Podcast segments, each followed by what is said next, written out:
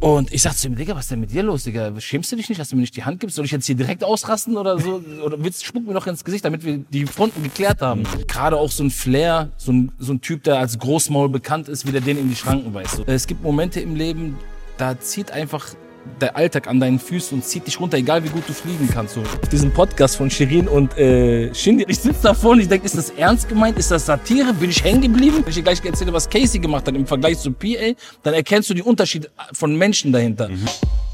Mein Name ist Simon. Mein heutiger Gast hat den Adler auf dem Pass, aber nicht nur seiner Brust, dafür Feuer in den Augen, Benzin in seiner Lunge, denn er wuchs auf zwischen Clanstrukturen, Polizei und Rocker-Gangs, rappte Laidback, Freestyles auf Tape-Decks und erzielte durch Blutschweiß Tränen die Triumphe. Jetzt kommt er aus dem Lachen nicht mehr raus wie die Merkursonne, denn er macht ein bisschen Rapmusik und nebenbei noch Geld wie Heu, Deutsche Vita Ghetto-Chef vom Stamm der Nazizi. Zeig etwas Respekt, wenn er vorbeikommt. Es ist FARD. Assalamu alaikum. Alaikum salam. Das war eine sehr schöne Anmoderation, die ging so runter wie Öl. Also vielen Dank für diese äh, intensive Ankündigung, aber auch mit so viel Fachwissen gepaart. Nice, nice. Vielen Dank, vielen Dank, mein Lieber. Zum letzten Album hat es leider nicht geklappt, ja, genau. ähm, aber dafür zu deinem neuen, zu deinem jetzigen Junge ohne Herz, äh, benannt nach deinem Song aus äh, ganz früher, äh, knüpft quasi ein bisschen an die Legacy an, gefällt mir eh so gut, kommen wir nachher dazu. Und einer der Songs klingt. Feuer in den Augen, Benzin in meiner Lunge, 30 Argumente in meiner deutschen Wumme, tanze mit den Wölfen und fresse mit den Hyänen, Blaulicht in meinem Rücken, Beton in meinem Venen, trag den Turban um den Kopf wie ein paar Wüstendiebe, brecht ein Joch bei Knochen schneller als ein Müsli-Riegel. Rapper streiten sich wie Köter für paar Hundeknochen und blamieren sich für Kohle jetzt beim Rummelbox. Dschungelkriege hieß der Song, mhm. oder heißt der Song. Ähm, und du zählst ja zu den Jungs, die es mehr oder weniger geschafft haben, jetzt seit, keine Ahnung, 15 Jahre, plus, minus, paar zerquetschte, immer noch da zu sein, immer noch relevant zu sein, immer noch Mucke rauszubringen und ähm, bist eh sehr gut vernetzt. So in der Doku von PA Sports hast du tatsächlich über ihn gesagt, der ja auch zu den Jungs zählt, die es quasi seit ähm, jeher geschafft haben, immer noch da zu sein.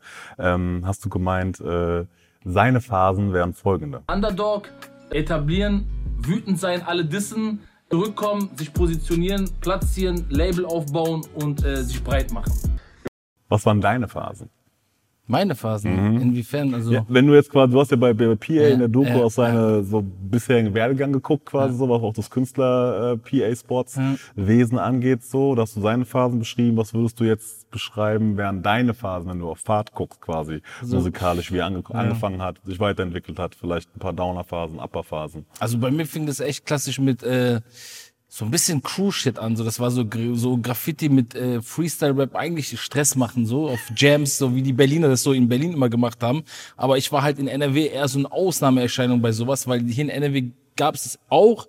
Es kam später so, gab es so vereinzelt ein paar Jungs, die auch dieses, ich sag jetzt nicht Gangbanging dazu, aber dieses auf Jams gehen, so den, die, die Crew verteidigen, die Crew offensiv representen. Also gab es schon viel so Stress am Anfang, aber das war immer gepaart hinterher mit Freestyle-Rap so dann musste ich halt auch keinen Stress mehr ansetzen, weil ich den anderen dann Freestyle-Rap technisch überlegen war. Dann konnte ich ihn damit deklassieren, musste ich nicht so einen Scheiß machen, der aus heutiger Sicht total albern war, aber hat dazugehört zu dem Zeitpunkt und ähm, das war auch viel mit Wut verbunden. So, das war viel mit äh, so Anerkennung finden. Vielleicht ist das der falsche Begriff. Wir wollten cool sein. So, wir, bei uns war jetzt nicht so, dass wir irgendwelche Außenseiter waren, die so nach Anerkennung von anderen Außenseitern gesucht haben. Wir wollten einfach die krassesten sein. Wir wollten die coolsten sein. Wir wollten die heftigsten sein. So, äh, ob es jetzt die Jungs waren, die gewritet haben, oder ob es die Jungs waren, die gerappt haben, so wie ich. Und ähm, darum ging's und deswegen war dieses Battle Rap Ding sehr groß bei mir. So, ich wollte halt den anderen zeigen, dass ich krasser bin, dass ich mhm. viel heftiger bin, dass ich den überlegen bin, so, dass ich die erniedrigen kann, mhm. so, so ohne dass ich jetzt Gewalt ansetzen muss. So. Und das dafür war das, dieses Battle Rap Ding ein gutes Ventil, hat mich auch von viel Scheiße weggezogen, äh, die ich da so fabriziert habe in meiner Jugend so. Und äh, dann hat das eine das andere gegeben, dann war es plötzlich cool, ein Album zu machen, dann musste ich mich da reinfuchsen. Äh, habe ich dann mit Blutschweiß, Tränen und Triumphe gemacht. Da gibt es auch wildes, wilde, lustige Geschichten zu, wie dieses Album entstanden ist, was ich für Sachen auf mich nehmen musste, um mhm. das überhaupt zu realisieren. Und so kam eins zum anderen. Dann kamen die Alben, dann kam plötzlich der Fame, dann kam plötzlich das Geld, dann kamen die Hosts, dann kamen äh, die Feinde, dann kamen die noch mehr Disserei, dann gab es plötzlich wieder Stress, plötzlich war ich wieder obwohl ich von diesem Scheiß weg wollte, mittendrin in diesem mhm. Sumpf, so ist, äh, irgendwie war es so, keine Ahnung, alles so ein bisschen Mix daraus. Ja. Wie würdest du dich jetzt beschreiben, also deine Phase jetzt? So als Boah, ich kümmere mich viel um mein Privatleben, also so, ich bin viel mit meiner Tochter unterwegs. Ähm, ich hoffe, wenn Gott will, dass ich noch weitere Kinder äh, machen kann oder kriegen kann. Äh, in dem Fall an die Mutter des Kindes kriegen kann. Und äh, ich kümmere mich viel um Business. Mhm. Business ist ein großes Thema bei mir. Da kommen wir auch später noch zu. Ja, und sonst halt Mucke machen. Abends im Studio sein, mit den Jungs so Mucke machen, Beats hören, Ideen sammeln und das ist so ein bisschen mein Alltag so. Ja. Okay, ja, sehr gut. Ähm, äh, du hast auch gesagt, du bist, äh, deine Anfangszeiten waren, wolltest dir einen Namen machen, bist mit durch Deutschland getourt, quasi hast Freestyle Battles auseinandergenommen und so. Ähm, und hast dein Taschengeld aufgebessert ein bisschen, ähm, weil es ja auch keine Plattform gab wie heute.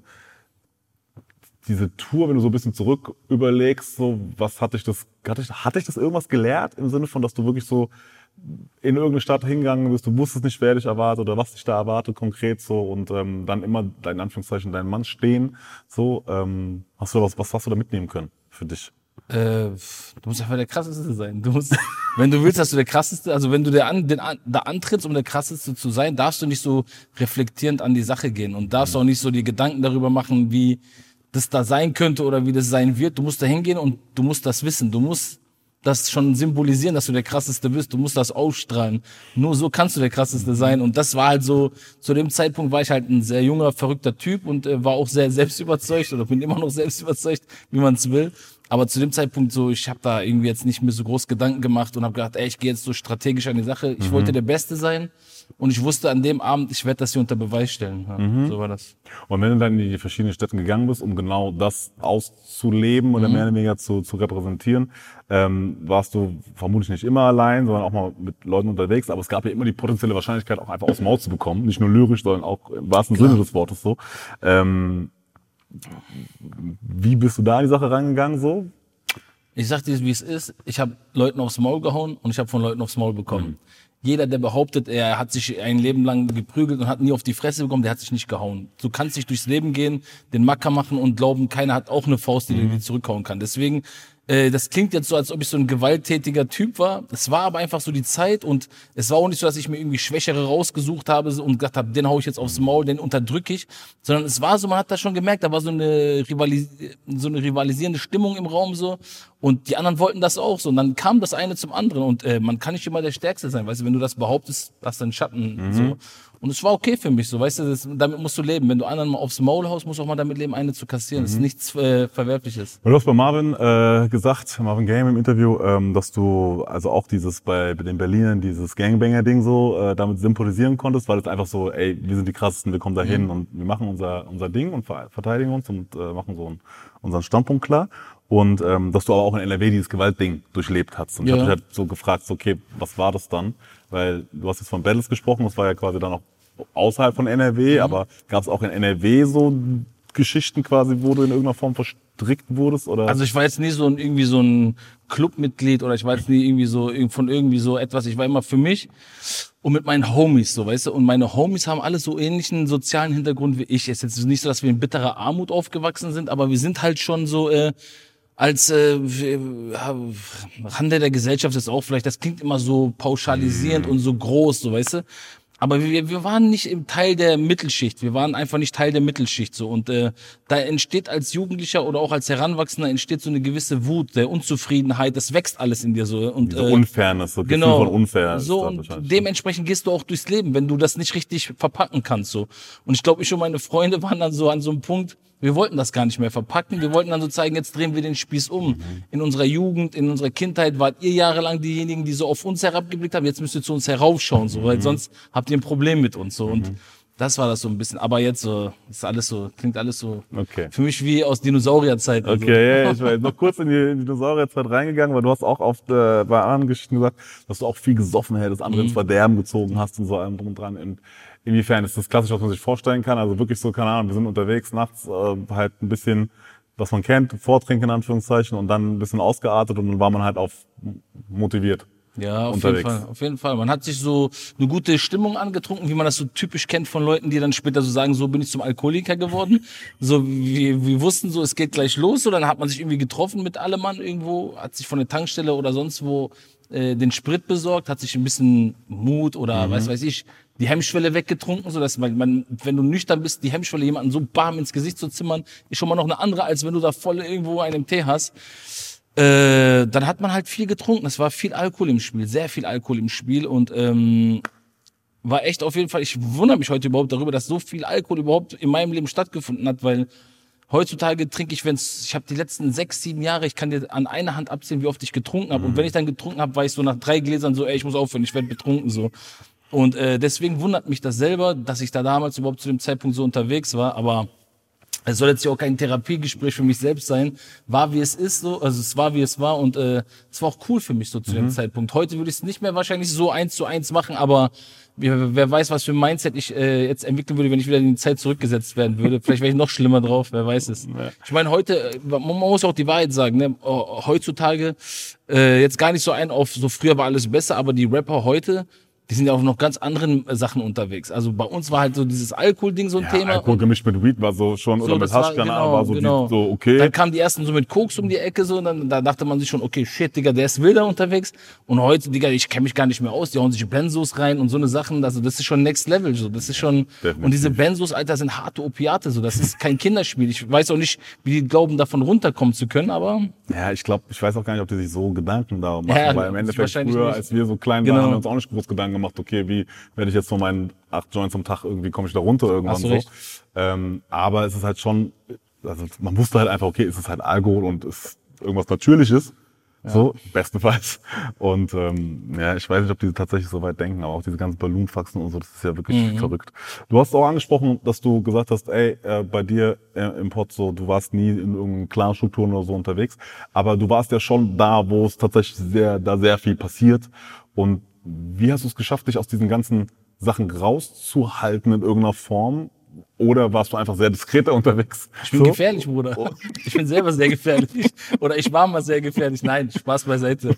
Äh, viele, wir waren immer eine Clique so von Jungs. Wir waren so, man konnte uns unsere Clique nicht so, man konnte nicht irgendwie einer von außen reinkommen und sagen, ich pick mir jetzt einen von euch raus und mach mit dem, was ich will. So, wir waren auch äh, ein paar sehr gute Jungs dabei und die auch noch heute nach wie vor äh, so ihr Ding machen auf nicht musikalischer Ebene, sondern auf der Ebene, wie man es dann halt kennt. Also das heißt, ich habe nie mir was zu Schulden kommen lassen. Ich äh, schulde niemandem was. Das kann ich mit äh, breiter Brust behaupten. Ich muss nicht irgendwo in einem Interview sitzen. Das war mir auch immer sehr wichtig und sagen, ey, der Rapper hat mich damals rausgebracht und so. Das habe ich nicht gemacht. Ich habe das äh, selber gemacht. Ich habe das alles selber auf die Beine gestellt und ähm, dem einzigen, dem man danken könnte, wirklich an dieser Stelle, wäre jemand, der auch schon lange Zeit keine Musik mehr macht. Topflow, der hat dann so, das war so einer der Älteren, der dann auch gedacht hat, ey, weißt du was, du darfst auch ins Studio kommen. Und der hat dann so gesagt, du, so, der hat dir sowieso quasi den Ritterschlag gegeben. So. Und da ging es aber nicht um Geld, da ging es einfach so um eine Aufnahmemöglichkeit haben. So.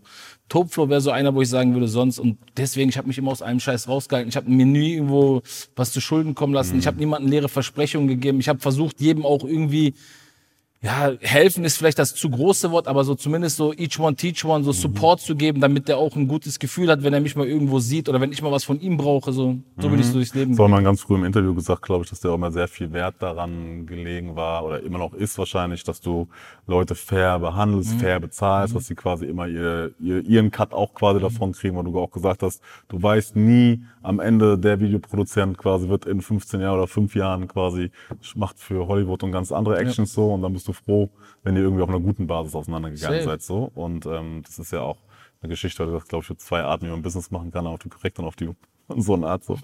Und du hast dich ja für die andere Sache entschieden. Ähm, zu deinem Album. Äh, ist ja auch quasi, wie gesagt, es gibt einen Song, der so heißt aus den früheren Zeiten, der die Songzeile ähm, findet auch bei Reich und Schön äh, statt, quasi einem mit deiner, deinem erfolgreichsten Song, glaube ich sogar. Mittlerweile weiß ich gar nicht, auf jeden Fall einem der erfolgreichsten Songs. Ähm, kurz zum Albumtitel, ohne äh, jetzt zu sehr darauf eingehen zu wollen, aber warum hast du den gewählt? Warum, was macht den Pfad zum Jungen ohne Herze? Jetzt mal dieses Mädchen beiseite gelassen. Ja.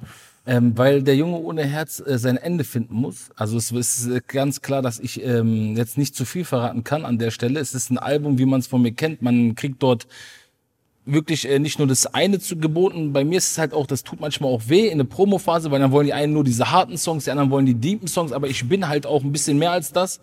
Und aber auf dem Album wird's dann schlüssig, warum das Album oder die, die Singles im Vorfeld so geklungen haben. Und äh, das Album ist dann stimmig in sich und die Geschichte vom Jungen ohne Herz muss erzählt werden, damit äh, der Junge ohne Herz damit auch vielleicht irgendwie seinen Frieden findet so und äh, vielleicht äh, hat der Junge ohne Herz etwas erlebt oder etwas gesehen, was ihn dazu bewegt hat zu sagen, ey, der Junge ohne Herz, äh, danke dafür, dass du jahrelang mir die Türen aufgemacht hast, weil ohne dich wäre ich heute nicht der Mann, der ich bin. Mhm.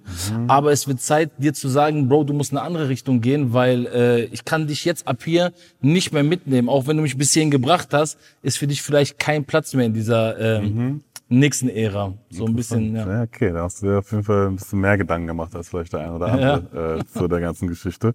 Ähm, okay, dann haben wir auch schon quasi die nächste Frage abgehandelt, wie die Idee kam, das Album so zu nennen. Ähm, weil es jetzt einfach, wo du persönlich wahrscheinlich auch einfach oder künstlerisch, je nachdem, manchmal ist es sehr nah beieinander, manchmal liegt ein bisschen was dazwischen, aber einfach an dem Punkt bist, wo du sagst, okay, das ist jetzt vielleicht einfach ein guter Zeitpunkt, da reinzugehen und wie du es gerade beschrieben hast. So.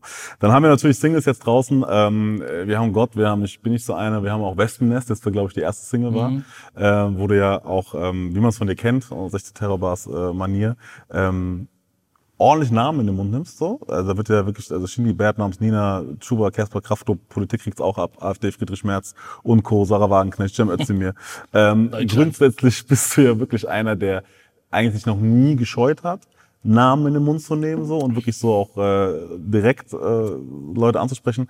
Ähm, und also ich hatte letztens Echo im Interview, der hat ja bei Drück auf Play und Komm her. In seiner Anfangszeit mhm. hat er auch ein bisschen ausgeteilt und so, aber dir ist auch schon auffällig, dass auch in anderen Songs natürlich immer wieder direkt attackiert wird. Ähm, warum die jetzt die genannten quasi? Ging es so ein bisschen um die, weil die einfach gerade die der bekanntesten sind?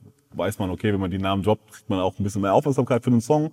Oder gab es tatsächlich was Bestimmtes, wo du ja, sagst so... ich sag mal so, äh, ein Shindy hat zu Beginn seiner Karriere, glaube ich, mich drei, vier Mal gedisst. Damals so, auf K1-Songs, in Interviews, saß er da immer und hat irgendeinen Quatsch geredet. Da war Shindy irgendein Backup von äh, K1. Zu dem Zeitpunkt habe ich schon große Hallen voll gemacht und äh, jetzt war einfach mal der Moment, das zurückzugeben. So, jetzt macht er die Hallen voll und dann dachte ich mir, ey, weißt du was, Shindy, jetzt kriegst du auch mal ein paar Punchlines von mir. Mhm. Äh, wird ihm auch nicht so hart getroffen haben. Es war eine lustige Botox-Line, so, war jetzt nichts unter der Gürtellinie. Ich denke, der kann damit leben, dass wir jetzt da jetzt nicht da ein Leben lang drauf rumreiten müssen. Es hatte auch für mich keinen persönlichen Gräuel gegen diesen Typen. Ich habe jetzt vor kurzem habe ich ein Interview gesehen von ihm und Shirin David. Mhm. Sehr lustig, sehr lustig. Also da ist eineinhalb Stunden Material für für alle Memes dieser Welt, also alle Meme-Macher da draußen, schaut euch das an. Er redet da in so einer Opiumstimme die ganze Zeit. Ich weiß, ist das gestaged oder ist das extra? Ist das Humor? Ich verstehe, ich, ich, ist es, okay, vielleicht ist das das erste Mal gewesen, dass die beiden so zusammensaßen, vielleicht waren die aufgeregt, haben es noch nicht so richtig, aber äh, pff, also es war echt belastend, wie der da redet. Das war strange, Alter.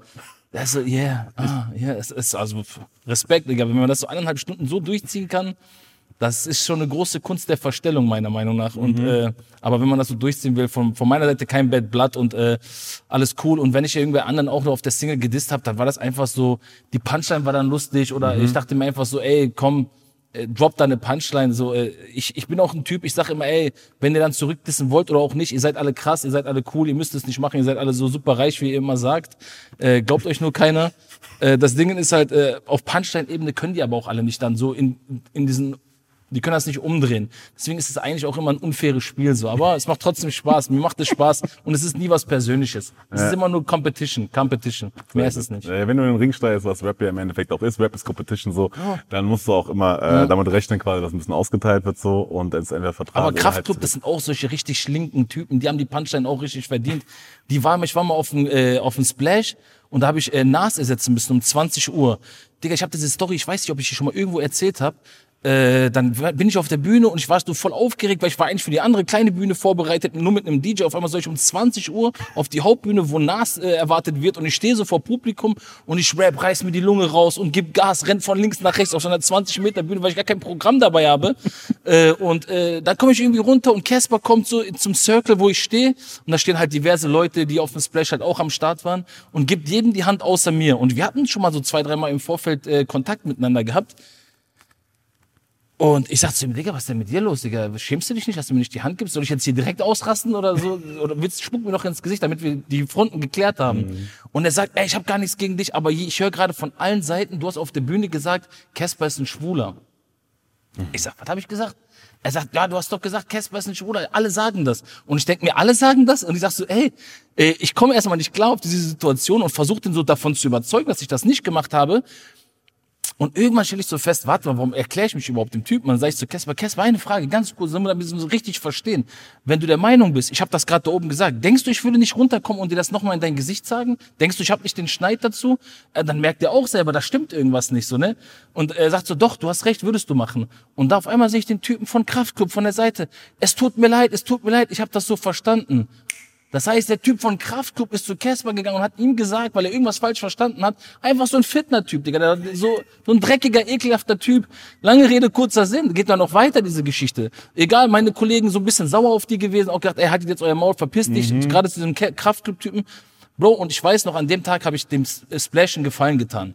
Jetzt ist scheiß drauf, die sind eh verkauft an irgendein großes Unternehmen, das spielt alles keine Rolle mehr. Aber zu, an dem Tag habe ich den 50 Mal darum gebeten, ich so, ey, nimmt mich nicht auf die Hauptbühne, nimmt jemand anderen. Ich habe kein Set dafür bei. Es gibt andere krasse Leute, die heute da sind. Nein, tu uns den Gefallen. Ich habe gedacht, okay, ich tu euch den Gefallen. Nächstes Jahr tut ihr mir einen Gefallen und bucht mich wieder. Bro, die haben sich nie wieder bei mir gemeldet. Warum? Weil diese Kraftclub und Casper-Leute, Management etc. zu deren Leute gegangen, also zum Splash gegangen und Vater gesagt haben, Vater hat wieder Stress gemacht. Da wäre beinahe wär's ausgeartet. So, Vater hat wieder Randale gemacht, wollte Leute schlagen und so. Aber ey, guck mal, wo das angefangen hat. Und deswegen natürlich hat dieser Kraftclub Bastard auch so, dieser, dieser Frontmann von Mhm. denen, gerade der war das. Ich weiß gar nicht, wie der heißt, aber auf jeden Fall den, hoffentlich sehe ich ihn irgendwann und kann ihm das antun, was er von mir geglaubt hat, was ich ihn und seinen Kollegen antun wollen würde. So. Okay, das erklärt, die. Line, das erklärt die Line gegen die Ja. beiden. So, ich verstehe, ich verstehe. Das habe ich auch Casper auf dem Song. Casper ja. und Kraftclub. Ja, Ja, die haben es verdient, Bro. Die haben es verdient. Diese, Okay. sind Spinner. Dann sind das, äh, kommt da auf jeden Fall, also ist, ist nachvollziehbar aus seiner Variante. Aus deiner Casper war immer so. Casper hat früher bei Greg Pipe über mich gelästert. Dann weiß er, ich will, ich werde ihn treffen in Mülheim bei einem Festival. Einen Tag vorher schreibt er mir bei MySpace, ey, ich feier dein Album, damit ich was nicht mache, ihn zur Rede stelle. Casper war immer so. Immer schon so ein Typ. Er hat so eine feminine Art. Er sitzt ja auch immer so in Interviews, so wie so ein, du weißt schon, man darf das nicht sagen, man wird gecancelt, aber. Hat ja. ja auch nicht immer das quasi Schlussfolgernd damit zu tun, aber Ja. ich, ich verstehe, was dein Punkt auf jeden Ja. Fall Und er hat sich auch nie gerade gemacht dafür, weißt du, so, ey, war ein Missverständnis. Und man kann das doch machen, man ist doch männlich genug, so, weißt du? Sollte man eigentlich sein, tatsächlich. Aber die sind das nicht. Und vor allem auch, wenn genug Zeit da ins Land gegangen ist und so, sollte man eigentlich sagen, ey, guck mal, war kacke von mir damals, sorry, so, schon Ja. drüber stehen. So. Drauf geschissen. Einfach eine Punchline, mehr ist es ja nicht. Ich verstehe. Warum Wespennest trotzdem als erstes Single? Äh, ich fand's geil, fand den Beat geil. Ich habe lange Zeit davor nichts released gehabt äh, und dachte mir so, ey, jetzt mal wieder schön Punchline-Song, ganz klassisch, klassisch. Das sind auch klassisch, wie Frankfurt klassisch. Also ganz classic, äh, irgendwie einfach Punchlines, gar nicht groß irgendwie ein Thema aufmachen, einfach rappen so. Ich fand's geil und es war auch natürlich nicht, es ist natürlich von der Art der Musik, es ist nicht State of Art, würde jetzt mein, würde jetzt ein Manager dir sagen, was Spotify etc. betrifft. Aber Bro, mich juckt das nicht. Das war dir schon immer egal. Ja. Also A, damals schon so, jetzt zu der Sache, die wir später auch kommen Ja. quasi, weil du, wie du es am Anfang auch gesagt hast, in anderen Business auch involviert bist, wo du deine Zeit rein reingibst quasi, ist ja auch das ganze Mucke-Ding für dich so ein Liebhaber-Legacy-Moment und dir ist es egal, ob du irgendwo geplaced wirst oder wie das ankommt und Ding. Natürlich gibst du viel Herz rein, versuchst dich natürlich immer auch künstlerisch zu steigern und zu machen und zu tun, aber bei dir ist ja schon lange das Ding vorbei, dass du sagst, äh, das Ding muss einschlagen, damit ich weiter funktionieren kann. So. Ja. Das hast du ja schon relativ früh so aufgestellt oder dich so aufgestellt, dass das nicht das Ding ist. Zum ähm, Glück. Ja, sehr zum Glück, genau. Ähm, vielleicht auch Each One Teach One äh, Moments für später dann. Ähm, Nochmal zu dem äh, Dissen, warum du es ge gemacht hast oder warum du auch sagst, ey, alles sportlich und alles cool. Mhm. Hast du ja auch schon mal ähm, Diss nämlich gesagt. Das Ding ist, auf dem nächsten Song, da werden sechs, sieben Leute richtig angegangen von mir. Und für mich ist es, ey, das macht doch Spaß, das ist lustig. Wenn du willst, mach zurück. Wenn du nicht willst, mach nicht zurück. Ich komme aus so einer Zeit, wo man das macht und das auch völlig sportlich gemeint ist. Wenn einer meint, er muss das dann so auf so ein nächstes Level bringen, bin ich auch dafür zu haben, weil ähm, ich, ich respektiere das, wenn einer meint, er muss das aufs nächste Level bringen. Dann, dann mach das. Dann guck, ob du damit bei mir weit kommst. Da muss ich sehr schmunzeln, als ich das gehört habe, weil auf der einen Seite ist dieses, dieses äh, Core-Ding, wo Rap, Rap herkommt, Competition einfach. Und du hast es mit so einer Nonchalance quasi daher gesagt, so, ey, guck mal, ist doch alles sportlich, alles gut. Aber wenn wir, wenn wir ernst machen wollen, bin ich auch direkt dabei. Also das relativ schnell zum Flippen. Ähm, und dann habe ich mir gedacht, okay, aber Fahrt jetzt jemand, kommt aus NRW, bist auch jetzt kein, dich erkennt man schon, wenn du kommst so. Ähm, und du hättest kein Problem quasi, das ähm, auf ein nächstes Level zu tragen. Und ich frage mich aber, würdest du das immer noch tun tatsächlich? Weil du hast ja wirklich auch jetzt andere Foki oder Fokus, wie auch immer, ähm, wo du sagst, da kann ich meine Energie drauf machen. Aber würdest du tatsächlich einfach noch sagen, wenn dich jemand challengen würde, weil er sich irgendwie angepisst fühlt, dass es dann einfach, okay, dann treffen wir uns halt und let's go? Nee, ich treffe mich mit keinem. Aber ich bin leicht zu finden. Also ich, ich lasse es nicht drauf ankommen. Ich sage jetzt nicht, komm, wir gehen in den Boxring. Ich kann auch gar nicht in den Boxring mit niemandem. Äh, aber wenn jetzt irgendeiner so heiß ist, weil ich ihn gedisst habe, mich aufzusuchen und äh, sich die Mühe macht, dann werde ich in dem Moment, wenn ich alleine unterwegs bin und nicht irgendjemanden dabei habe, der mir irgendwie am Herzen liegt oder der mir nahesteht, ihm auch sofort äh, die Stirn bieten sozusagen. Also er ist dann herzlich eingeladen. Aber natürlich äh, habe ich andere Dinge, die in meinem Kopf vorgehen. Ich interessiere mich nicht dafür, äh, mich zu hauen oder so ein Scheiß. Aber ich habe auch keine Berührungsängste davor. Ja. Du hast, äh, glaube ich, in dem Interview mit Jumbroke auch schon mal gesagt, äh, gab es jetzt mal außer dem der Geschichte mit Sidu ja Ewigkeiten schon Ja, her, quasi so. ja. Ähm, aber nochmal was, wo jemand das tatsächlich wissen wollte. Ach, es ist nicht so in dem Sinne, aber es, ich, ich werde auch keine Namen heute hier droppen. aber äh, ja, ich hatte meine miese Fetzerei mit einem Rapper und kompletter Entourage. Ich habe auch an dem Tag nicht von einer Person, sondern von vielen Personen richtig kassiert. Das war die Igelkopf-Story, gell? ja, genau, die Igelkopf-Story.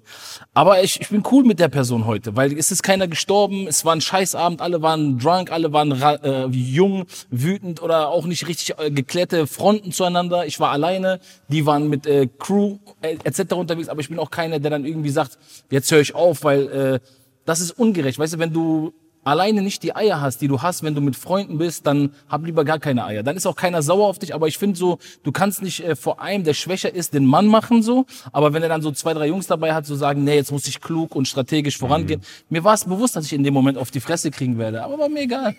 war mir scheißegal. Ich wollte einfach durchziehen. Aber ist alles cool, alles nice, Alter, alles nice. Meine Igelkopf ist auch zurückgegangen, wieder ist wieder normal, alles glatt so. Alles cool für mich. Ging's von dir aus? Also das sind die, da, da scheiden sich heute noch die Geister. Ich bin der Meinung, ähm, ich wurde provoziert. Die andere Partei ist der Meinung, ich habe provoziert. Bruder, jetzt find mal so die, weißt du, werf das mal in die Waagschale so, die Warum, Aussagen. Guck, warum guckst du, ich hab gar nicht geguckt, warum, warum guckst du nicht mit, ja, okay, ich verstehe diese, diese Filme.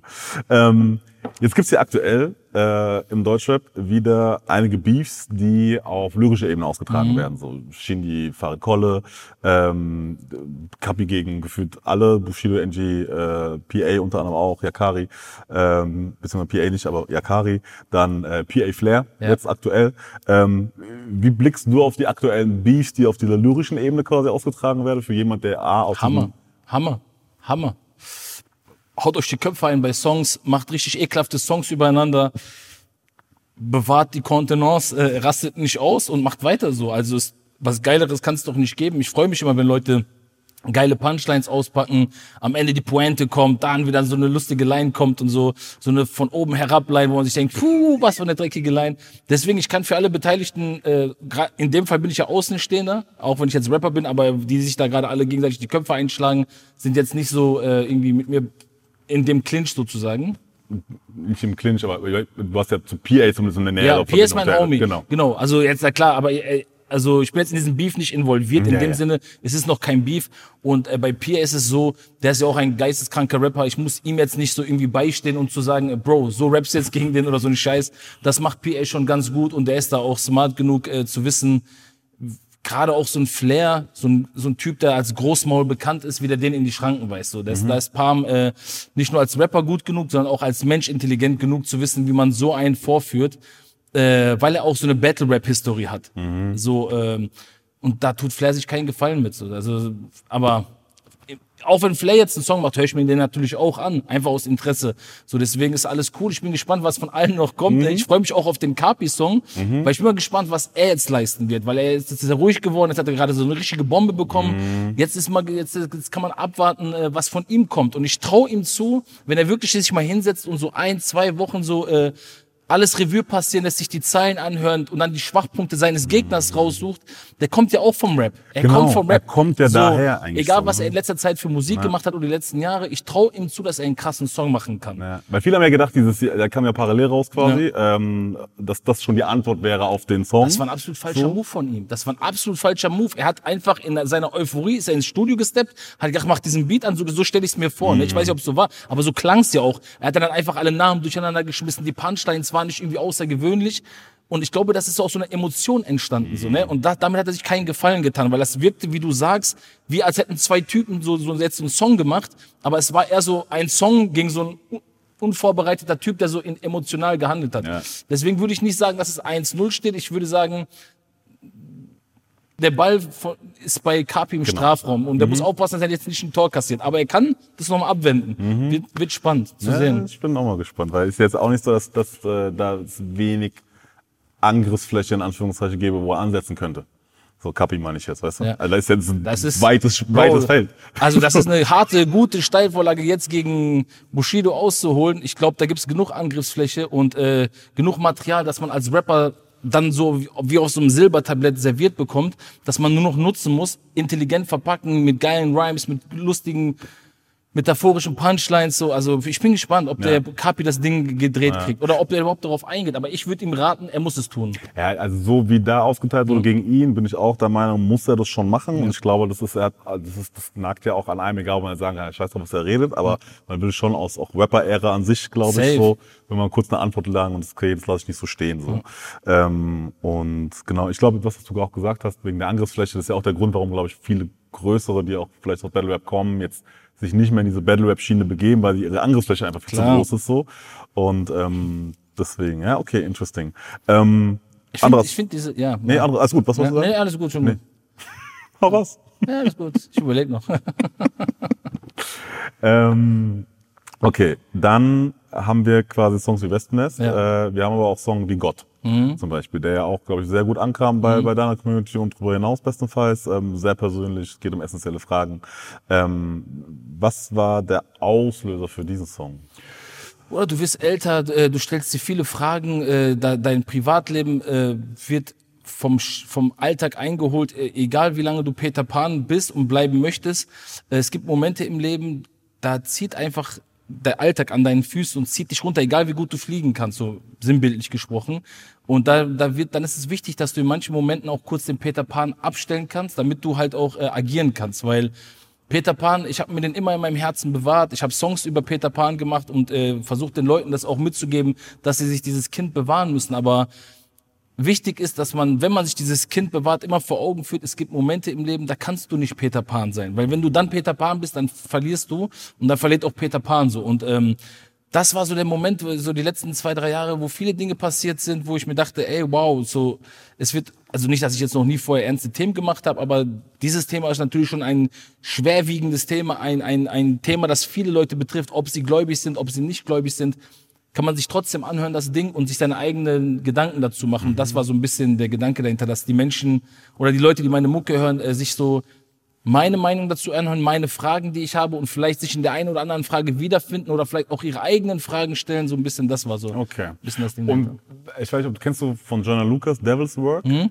Ähm, der ist ja so ein bisschen anklagender, Mhm. sage ich jetzt mal, Ja. die Variante. Und dich kennt man ja eigentlich auch, auch gerade aus Talion-Zeiten oder von früher noch und auch jetzt immer noch, dass du schon auch eine gewisse Wut in dir Mhm. trägst, so was Thema Ungerechtigkeit angeht und, ähm, und, und viel mehr. Warum, äh, also man hätte ja auch vermuten können, dass da vielleicht eine gewisse Anklage quasi Mhm. noch mit reinkommt. Warum hast du dich entschieden, dass er tatsächlich diesen, fragenden Charakter bei Gott mit reinzunehmen? Also Weil es äh, Joy Lucas ähm, hat es auf seine Art und Weise sehr anklagend gemacht. Er hat aber auch ein paar Sachen gemacht, die ich so nicht machen würde, weil ich ein gläubiger Mensch bin, so egal wie wie ausgeprägt das Ganze sein mag.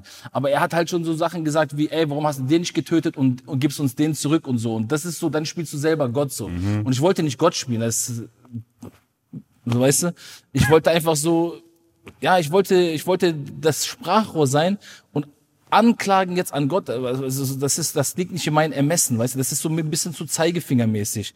Ich wollte das so hinterfragen und trotzdem natürlich auch in dem Moment mir selbst gerecht sein, als Künstler zu sagen, ey, ich kann hinter diesem Song auch in zehn Jahren stehen, weißt du, weil, oder in 20 Jahren. Und ähm, da war es mir wichtig, so, so, so einen Weg zu finden, einen Song zu schreiben, der auch äh, jemanden also der darf nicht nur für eine gewisse Zielgruppe von Menschen stehen, dieser Song. Der darf für, der muss für alle stehen. Das war so, so, so habe ich, so bin ich zumindest rangegangen beim Schreiben. Er darf jetzt nicht da sein, dass in der Fahrt sagt, er ist der Vorzeigemoslem und äh, alle sollen sich nach ihm richten, sondern auch meine Zuhörer, die christlich sind, die jüdisch sind oder buddhistisch sind, die sollen auch sagen, ey, ich verstehe, was der da sagt, ich fühle das, ich, ich habe auch manchmal solche Gefühle oder ich, äh, cool, dass er für uns spricht oder nee, so sehe ich das nicht man darf ja auch anderer Meinung sein oder soll auch mal anderer Meinung sein. Und äh, nur das lehrt mich oder lehrt die anderen und das regt auch ein bisschen dazu an, dass ein Song überhaupt Substanz bekommt.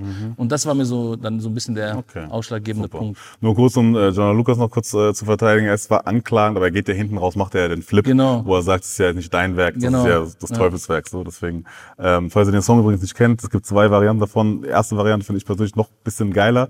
Da kommt noch die Sache drin vor, die Fahrt gemeint hat mit dem Switchen und so, aber macht er, macht er sehr gut, der Junge. Ähm, als ich mir jetzt deine letzten Sachen angeguckt habe von dir äh, in der Vorbereitung, ähm, äh, hatte ich so ein bisschen das Gefühl, dass du bei dir so das Thema Vergebung, Dankbarkeit so ein bisschen anderen Fokus bekommen hat, einen anderen Stellenwert bekommen hat. So, ich glaube im Talk mit Jumbo hast du es mal kurz durchscheinen lassen, auch mit Marvin, ähm, hast es kurz durchblicken lassen. Täusche ich mich da oder hat das Thema Dankbarkeit, Vergebung, ist das Nee, ist wirklich, so ist es, doch, ist es die letzten Jahre relevant geworden. Ich bin halt, wie gesagt, vor gut sechs Jahren jetzt äh, erst Mal Papa geworden und ähm, das ist natürlich nochmal so ein ganz anderes Level an Dankbarkeit, die du dann mit der Zeit empfindest und plötzlich lebst du halt nicht nur noch für dich, sondern du hast da auch jemanden, der auf deine, äh, ja, auf dich angewiesen ist, den du da irgendwie, für den du Verantwortung trägst. Und äh, Dankbarkeit natürlich auch für die Situation, in der ich mich heute befinde. Ich meine, er ist jetzt wieder gar nicht auf diese oh, der arme Junge so zu spielen zu kommen, aber zu sprechen zu kommen. Aber wenn man das so sieht, ich bin als, als Flüchtling hingekommen. Ich bin nicht mal in Deutschland geboren und da war halt Verzichten, das habe ich auch schon mal gesagt, immer ein großes Thema bei uns. So, ne? War auch gar nicht so, dass ich mich irgendwie arm gefühlt habe, aber wenn ich das so vergleiche mit meiner Tochter heute so, ich hatte gefühlt fünf Jahre den einen gleichen Plastikpiraten, der so die Arme ausgestreckt. Ich habe den irgendwann die Nase abgebissen, weil er mir so auf den Sack ging. So als Kind so und äh, meine Tochter hat gefühlt so in jeder Ecke des Zimmers 80 Figuren so und ähm, das ist natürlich ein Unterschied und dafür bin ich aber auch irgendwo dankbar, dass ich das irgendwie anders gelernt habe und jetzt aber meiner Tochter irgendwie was anderes ermöglichen kann. Deswegen bin ich aber auch meinen Eltern gegenüber dankbar, weil die mich überhaupt in diese Situation gebracht haben, in einem Land zu leben, wo man sich so entfalten kann, diese Möglichkeiten besitzt. Also Dankbarkeit ist schon auf jeden Fall die letzten Jahre ein großes Thema bei mir gewesen, hat sich auch in meinem Gehirn eingebrannt und ähm, Ehrfurcht, so Sachen, so Dinge wie auch sich selber zu reflektieren, das habe ich früher nicht so gemacht. Das, also früher, ich war sehr unreflektierter Typ, äh, kam alles mit den Jahren so und äh, ich bin jetzt auch nicht zum St. Martin geworden, der jetzt irgendwie durch die Weltgeschichte geht und alle retten will und bekehren will. Im Gegenteil, ich mache nach wie vor mein Ding so auf meine eigenen äh, Ansichten nach, meinen Ansichten, Weltbild nach so, aber im Großen und Ganzen hast du schon recht, wie du das wahrgenommen hast. Und wenn du jetzt so auf die, ähm, auf die Rap-Szene guckst, Ja. so, wo ja Flexen und keine Ahnung, Show-Off und Instagram und Social Media und alles ist präsent, man muss nur gucken, sehr viel Zahlen, ähm, Business so ist. Ähm, wie blickst du da drauf mit der anderen Sichtweise, die du jetzt zu, zu Dankbarkeit, Verzicht und quasi Vergebung hast? Also ich, ich will den Jungs und Mädels natürlich nicht sagen, kauft euch nicht das, kauft euch nicht jenes, kauft euch, was ihr wollt. Das ist euer Geld, ist euer, ist euer Verdienst, ihr habt dafür hart gearbeitet und wenn ihr den Wunsch habt. Aber ich kann euch als Beispiel sagen, ich war gestern mit den Schuhen noch auf dem Spielplatz gewesen, jetzt bin ich hier im Interview und es ändert nichts an meiner Freshness, weil ich verkörper meine Freshness und nicht meine Schuhe so. Das ist so ein Ding, das kommt aber wahrscheinlich daher, dass ich aus einer anderen Generation von Hip-Hop auch nochmal komme. Und äh, ich bin nicht mit diesen Sachen äh, sozialisiert worden, äh, du musst die teuersten Klamotten tragen, du musst, dann bist du der Fresheste. Erst dann bist du wer. Genau, so ja. ich war, ich, wir, mir wurde immer beigebracht, du musst was drauf haben, um der Freshest zu sein. Und das habe ich auch verinnerlicht. Und äh, für mich ist es so, dass ich sage, ähm, ihr könnt das alle machen, ihr könnt alle euch fette Ketten um den Hals hängen, ihr könnt die teuersten T-Shirts tragen. Ich messe euch nicht daran, wenn ihr das meint, ihr müsst das äh, machen und äh, auch dann so ausleben und weitergeben, dann ist es auch völlig legitim. Ich habe es auch schon gerappt, ich habe es auch schon gemacht und es tut auch gut, sich mal was Schönes zu leisten. So dass sie nicht so klingen, als ob ich ein Penner durch mein Leben gehe. Ich habe auch teure Sachen im Schrank hängen, aber es ist für mich keine Prio. So, ich kaufe mir meine 100 Euro Schuhe, das dann denke ich mir schon manchmal so, Mann, warum haben die jetzt 100 Euro gekostet, die Scheißschuhe? Die hätten auch für 60 mir geben können, Zwei Wochen später siehst du im Sale, denkst du, was? Ausrasten. Manchmal, ich handle, ich handle einfach im Laden, die Leute gucken mich so an, ey, du hast doch Kohle, hör auf, du Wichser. Bruder, steht unverbindliche Preisempfehlung. ne, deswegen sollen alle machen, wie die Bock haben. Äh, ich würde den allen raten, nicht so viel flexen und lieber an die Zukunft zu denken. Da bin ich ein großer Fan von. Äh, es gibt viele verschiedene Möglichkeiten. Ich habe nicht die Weisheit mit Löffeln gefressen, aber es gibt viele Möglichkeiten, dass man nicht irgendwann mit Mitte 30, Ende 30 irgendwo sitzen muss und nervös ist, wie das Album läuft, Album läuft, äh, weil man irgendwie nichts für die Zukunft geschaffen hat, so, ne? Ja, da kommen wir später auf zu, das Ja. war nämlich auch ein sehr inter- als interessanter Aspekt bei dir und auch einen sehr respektablen Aspekt tatsächlich bei dir. Ähm, jetzt noch kurz, weil du auch gemeint hast, mit, äh, dass du das verinnerlicht hast, dass du was drauf haben musst. Du hast ähm, in den Interviews zu deinem, äh, oder den Aussagen bei deinen Interviews sagst du immer, ja, also völlig wertfrei. Jetzt, was Ja, ich ja, sage, ja, ja, es ja. ist völlig wertfrei. Alles gut. Also Ich nicht so unangreifbar Ja, machen. klar, natürlich. ich hab das schon verstanden. Ähm, aber natürlich haust du Terrorbars raus, du Ja, haust Wespennest ja, raus ja, und so, ne? Und allem drum und dran. Und ähm, wenn du jetzt so zurückdenkst an die, keine Ahnung, Last Harvest Rap Crew Zeiten zu jetzt so, ähm, wenn du heute davon sprichst, was ist so für dich so der vollkommene oder richtig gute MC, Künstler, was macht es aus so für dich? Vielleicht hätte ich dir vor vielen Jahren gesagt, ja, der muss krass rappen, der muss dies, das, aber für mich, ich war auch jemand, der eine sehr lange Zeit lang gesagt hat, äh, das also schon immer eigentlich, ich, ich habe immer gut gerappt und mir war das auch immer wichtig, krass rappen zu können und gute Punchlines, gute Rhymes, gute Flows. Aber mir war auch immer schon klar, ohne dass mir das jemand damals gesagt hat, du musst auch Songs schreiben können, die nicht diesen Aspekt haben, zu zeigen in jeder Zeile, das ist krass. Weil sonst gerätst du in diese Nerd-Schiene und dann ist es so für die breite Masse uninteressant. Und ich wollte zu einer sehr langen Zeit, wollte ich auch viele Leute mit meiner Musik erreichen. Ich wollte nicht, dass ich so unbedingt jetzt so ein Popstar oder so diesen Andrang hatte, aber ich wollte mit gewissen Liedern auch viele Leute erreichen. Wenn du dir hörst, wie simpel Peter Pan geschrieben ist und im Vergleich, wie erfolgreich der ist, oder Reich und schön auch. beispielsweise ganz, ganz einfach geschriebene Dinge im ersten Moment, aber die Einfachheit in einem Song zu verpacken, ist auch eine Art von Kunst. So, äh, das verstehen viele Rapper nicht und stehen sich damit oft selbstmals im Weg und glauben immer, ah, ich muss jetzt noch einen Reim auf den nächsten Reim finden, was auch geil ist, was ich auch selber gerne mache, aber es ist nicht immer angebracht. Manchmal muss der Reim nicht geil sein, manchmal muss der Flow nicht geil sein, manchmal muss einfach die Pointe stimmen, manchmal muss das Gefühl da sein und äh, das haben viele Leute bis heute leider nicht verinnerlicht. Gerade viele Leute aus dem Battle Rap können das nicht verinnerlichen. Die verstehen nicht, dass ein Song auch irgendwas transportieren muss, einen Vibe, eine Atmosphäre und äh, bleiben deswegen immer in ihren in ihrem in ihrer Spirale sozusagen, in diesem die battlen gegen den eigenen Song sozusagen so und das führt zu nichts einfach. Mhm. Und wenn du jetzt so guckst, weil du hast ja auch öfter erwähnt quasi, dass es jetzt äh, heutzutage mehrere weibliche männliche Industry Plans gibt. Ähm, was ist quasi für dich so, was würde dich davon abheben? Was, was, was braucht es, auch wenn du jetzt den 360-Grad-Blick auf den Künstler guckst? Du hast gerade den Rap-Skills ange, angesagt, du hast gesagt, okay, man muss auch Gefühl transportieren können, muss schauen, dass es manchmal keep it simple, ähm, was auch manchmal eine höhere Kunst ist als zu verkopft denken. Was würde noch dazu zählen? Ja, dass du den Anspruch hast, dir auch äh, dein, äh, deinen eigenen, äh, ich sag jetzt mal so, das klingt so hängen geblieben, aber wenn jetzt jemand wirklich sich neben mich sitzt und der hat beispielsweise auf äh, 10 seiner Songs A 100 Millionen Streams, dann gratuliere ich ihm dafür und sag auch, ey, nicht nur auf künstlerischer Sicht, künstlerischer Sicht, äh, sondern auch aus wirtschaftlicher Sicht massiver Erfolg.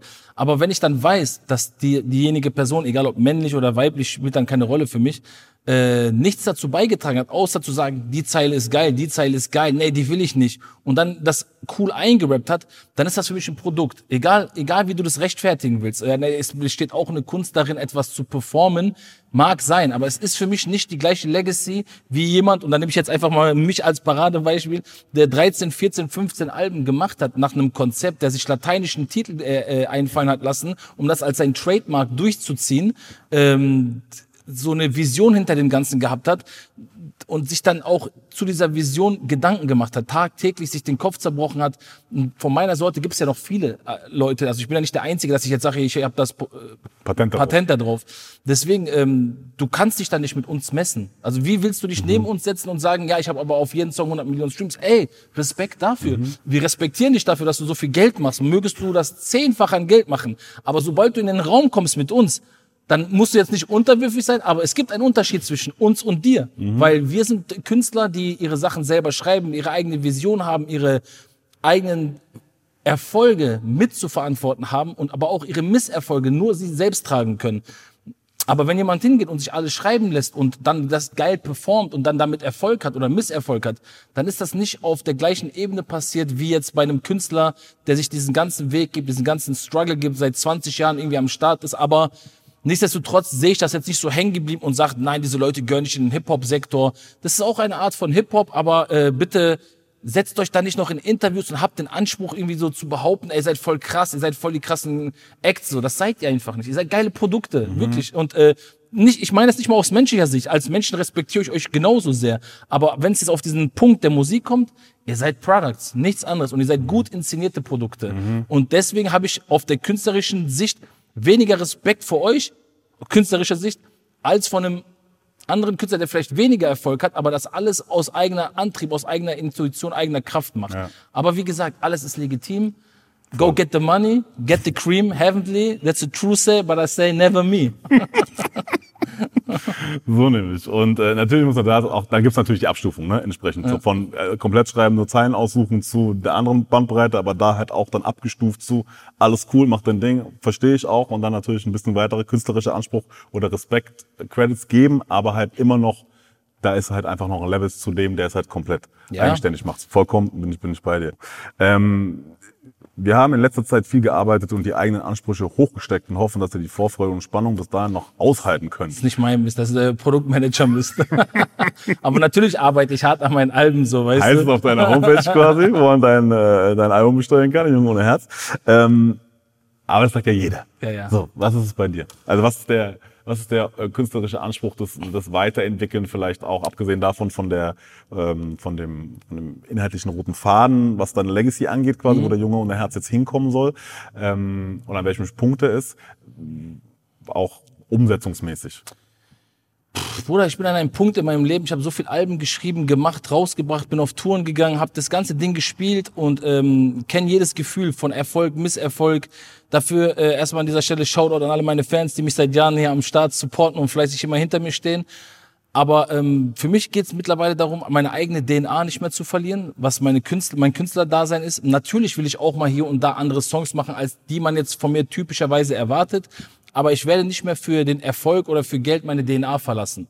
Ich habe das bei diversen Künstlern gesehen, die das gemacht haben. Das ging dann auch zwei, drei Jahre gut. Aber als dieser Moment eingetroffen ist, wo diese neue Struktur, die neue DNA verblasst ist oder verwässert worden ist, ist es ins Bodenlose gefallen. Und äh, ich habe so ein deutsches gutes Sprichwort, Schuster bleibt bei deinen Leisten. Ich stehe zu dem, was ich mache. Ich habe das immer so gemacht und äh, das klingt vielleicht ein bisschen verbohrt oder ein bisschen hängen geblieben, aber meine Qualität ist immer also mein Anspruch ist immer hoch an die Qualität. Äh, sei es jetzt Songstrukturen, Themensongs, äh, Storytelling, egal worauf du hinaus willst, auf Reime, auf alles was bezogen. Und für mich ist das wichtiger. Für mich ist wichtiger, dass ich diese Legacy fülle, dass ich diese Legacy, dass ich meiner Legacy gerecht bleibe, dass ich mir als Person gerecht bleibe. Und wenn das dann nicht mehr gerade der heißeste Scheiß ist, weil irgendwie gerade angesagt ist, auf Techno-Beats zu rappen, dann ist das nichts, was mich verbittert, sondern eher im Gegenteil, das bestärkt mich weiter in dem, dass ich weiter auf meinem Pfad bleiben muss, weil ich bin nicht der Typ, äh, der angetreten ist, um zu sagen, das ist erfolgreich, das mache ich mit. Das kann abgehen, das kann ich auch mal machen. Ich bin ein Typ so, ich mache, worauf ich Bock hab. Vielleicht war das auch nicht immer förderlich für meine Karriere, vielleicht war das auch im Gegenteil schädlich, weil ich mich gewissen Dingen nicht gebeugt habe oder angepasst habe. Aber das bin halt ich. Ich bin halt so, wie ich bin. Ich komme aus meiner Haut auch manchmal nicht raus.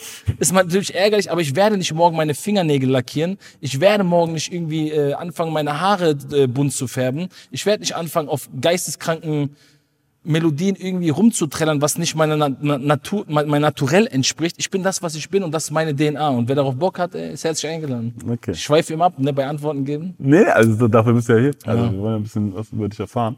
Ähm, Nee, so apropos Spielplatz, so Jacke ist auch noch so angesifft so vom Spielplatz. Bro, ich bin richtig am Ende. Ja, kein Mensch geht so zu einem Interview außer ich. Schuhe vom Spielplatz, Jacke angesifft so halb, T-Shirt noch zerfleddert so. Bro, mach doch keine Interviews mehr, geh nach Hause, lass die Scheiße sein, Alter. Schön Sand erstmal rauskippen Ehrlich, und die so. anderen Leute kommen so, die haben so 100.000 Euro Uhr hier, Bruder, die haben so einen 800 Euro Pulli an. Fazit so, so wie so ein Schlumpf im Interview, Alter. Was eine Kacke, Alter. Ja, aber wie gesagt, weißt äh, ja, ne? jeder wie er möchte, jeder wie er möchte. Ähm, und wie gesagt, wir sind ja auch äh, her, hierher, wir wollen keinen Outfit-Check machen bei dir quasi, um zu schauen, wie viel Flex du jetzt heute mitgebracht hast. sondern Ernsthaft jetzt? Nee, wollen wir nicht machen. Ach so, Sondern okay. Es geht darum, was du leistest quasi äh, musikalisch. Bro, jetzt du hast wieder auf diesen Podcast von Shirin und äh, Shindy angesprochen mit diesem Outfit-Check. Ey, da, da sagt die, da sagt, tauschen die sich gegenseitig aus und sagen, da erklärt der Shindy, was er so cooles anhat. Und dann sagt, hab, sagt er in so einer komischen Sexstimme, so einer Pornodarsteller, Synchronstimme, ja, aber mich würde auch voll interessieren, was du anhast.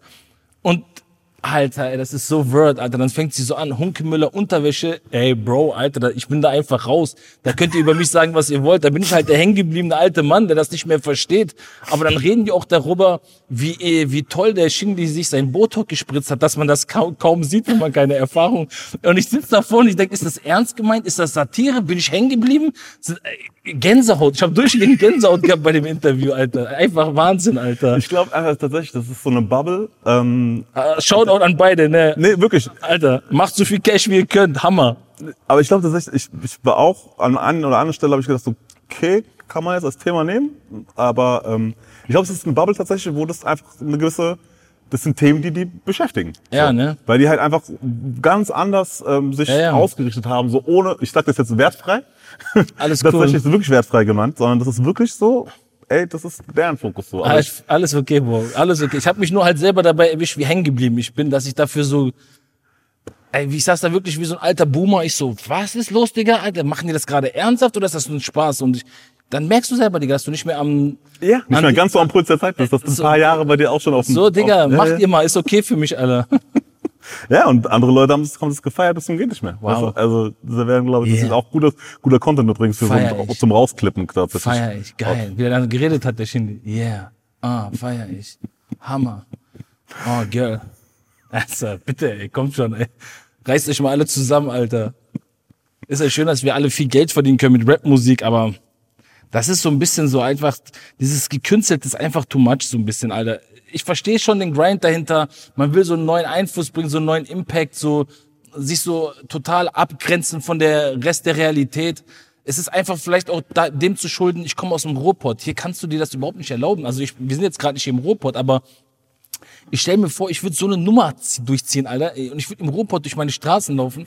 Die Leute würden mich ohrfeigen, die würden mir Schlä Schläge Aber meines so Lebens kommentarlos einfach, ja. aber kommentarlos, Bruder. Ich will mich so wegtreten. Einfach, pff, halt die Schnauze jetzt so.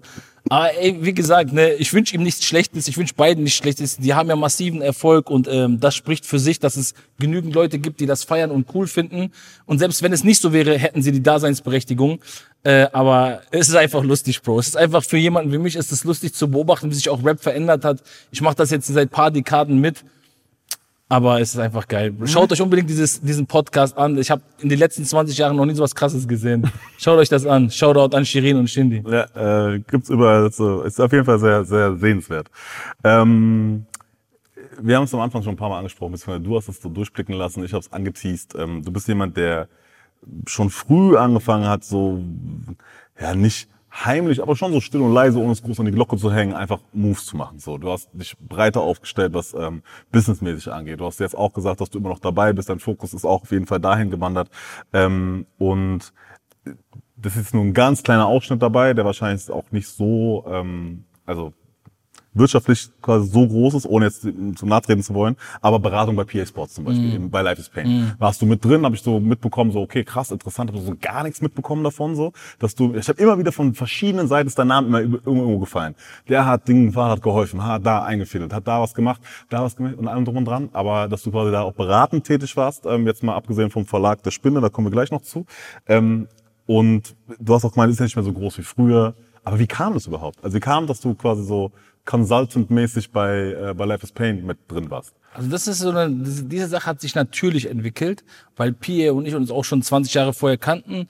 Und das erste Tape von PA, es war so, da sind wir wieder bei Each One, Teach One und dieser Sache, dass man Leute supporten muss. Weil im Endeffekt war es so, wenn man das genau nehmen will, PA hatte damals, da kannten wir uns aber schon wirklich als Kumpels, keine Möglichkeiten, sein Album rauszubringen. Der war da irgendwie in so einem Schrazy-Konstrukt und das hat dem nicht richtig gefallen. Die haben den da hingehalten und der hat aber auch schon so ein fertiges Album rumliegen und der hat halt einfach dieses Feuer und wollte das rausbringen. Und zu dem Zeitpunkt habe ich schon ein Album rausgebracht, weil ich die Möglichkeiten hatte. Und ähm, der hat mich dann irgendwann angerufen und meinte so, ey Bro, hast du diese Strukturen, kannst du mir helfen? Ich sag, ja, du brauchst so und so viel Geld. Dann kann ich dir helfen, weil zu dem Zeitpunkt haben wir nicht in Geld geschoben, dass ich jetzt auch seine Produktion übernehmen hätte können. Ähm, dann meinte er so, okay, ich besorge alles, dies, das und ich hoffe, der PA ist jetzt nicht sauer, wenn ich das jetzt mal so sage, aber er konnte dann am Ende dieses Tape nicht komplett finanzieren. Und ich habe ihm dann natürlich diesen Gefallen getan, das war jetzt auch kein großer Betrag, aber für uns war damals 100 Euro ein großer Betrag, so, es war ein kleiner Betrag, den habe ich dann ergänzt so. Und äh, er hat es dann aber auch wieder gerecouped, indem er auch gut verkauft hat zu dem damaligen Zeitpunkt etc.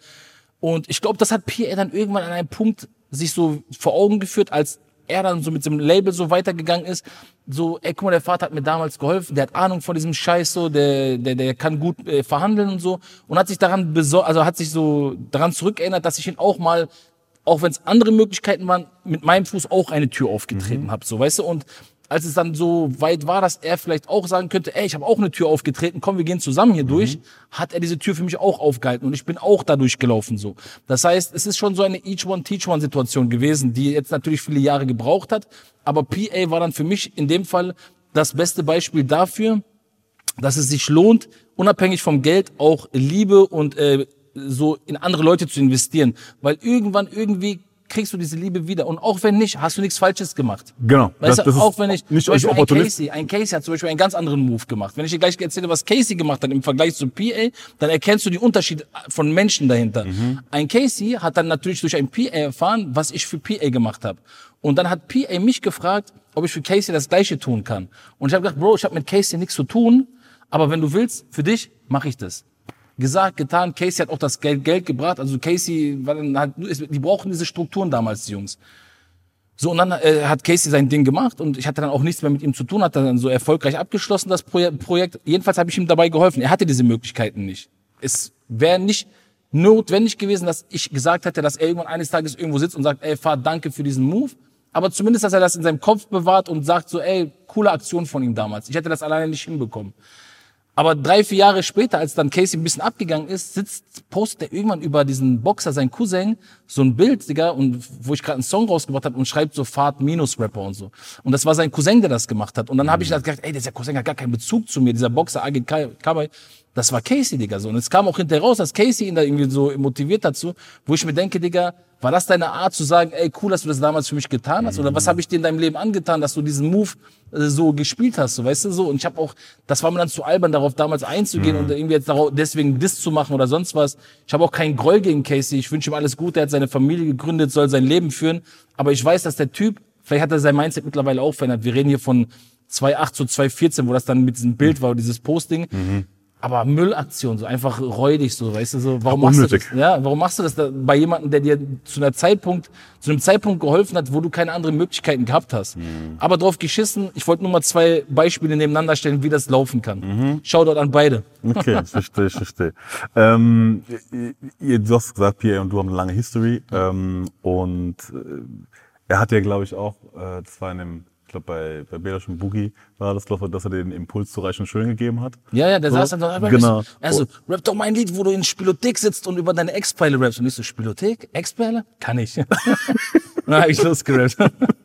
Und äh, du hast immer bei dem Battle in den Arsch gerettet, ne? Das stimmt, das So, stimmt. Erzähl die Aber- beiden Storys nochmal kurz. Ja, PA war irgendwie, waren immer auf den gleichen Jams so, mal war der da, mal war ich nicht da, mal waren wir beide da und viele andere auch aus dieser Umgebung, Ruhrpott, NRW. Und ich glaube, das war ein Jam in äh, Oberhausen oder so. Und PA steht so auf der Bühne und ich guck, er rappt gegen zwei Leute.